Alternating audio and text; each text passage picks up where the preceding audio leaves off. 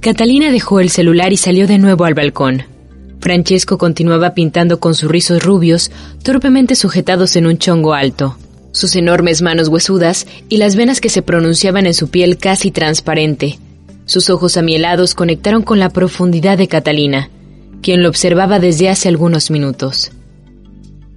No quiero amarte en una realidad distinta a esta, no quiero mirarte hacia arriba mientras tú pintas tranquilamente y yo me quiebro la cabeza, imaginando si nuestro amor soportaría una pandemia, como si eso fuera lo peor que podría ocurrirnos. No quiero un amor que no quiera bajar a mi departamento y prefiera pintarme desde su perspectiva, que me ponga tareas para evitarme la angustia de su lejanía, para no restarle tiempo, porque yo no me llamo cielo, soy Catalina, y vine aquí para curarme las heridas que me dejó un narcisista, y sé bien, Sé bien que no quiero un amor a medias, ya no. Una pandemia no es lo peor que puede ocurrirle al amor. Lo peor que puede ocurrirle al amor es que termine.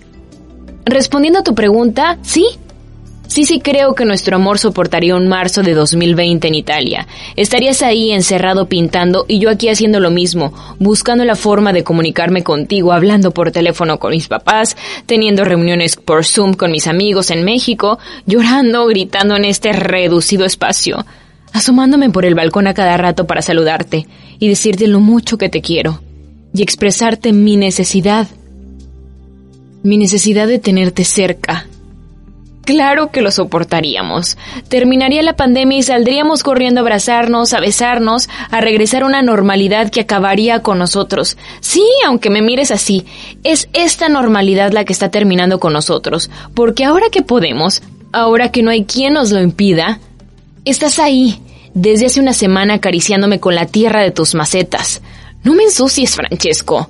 No me quiero conformar con un amor condicionado a ti un amor de cuellos adoloridos, de hablarte alto y no al oído, de ansiar tus manos y no alcanzarlas, de conversaciones que todos escuchan, todos nos escuchan, de reuniones en el salón, de buenas noches por teléfono.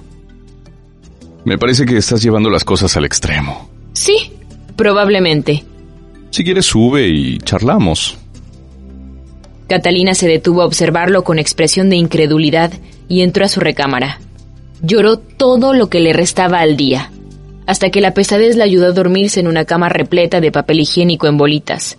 A las cuatro de la mañana, sus ojos veían la ventana por la cual podría ver a su amor, gritarle, decirle que quite el cerrojo porque va para allá. Sin embargo, decidió apretar sus puños y marcar a casa.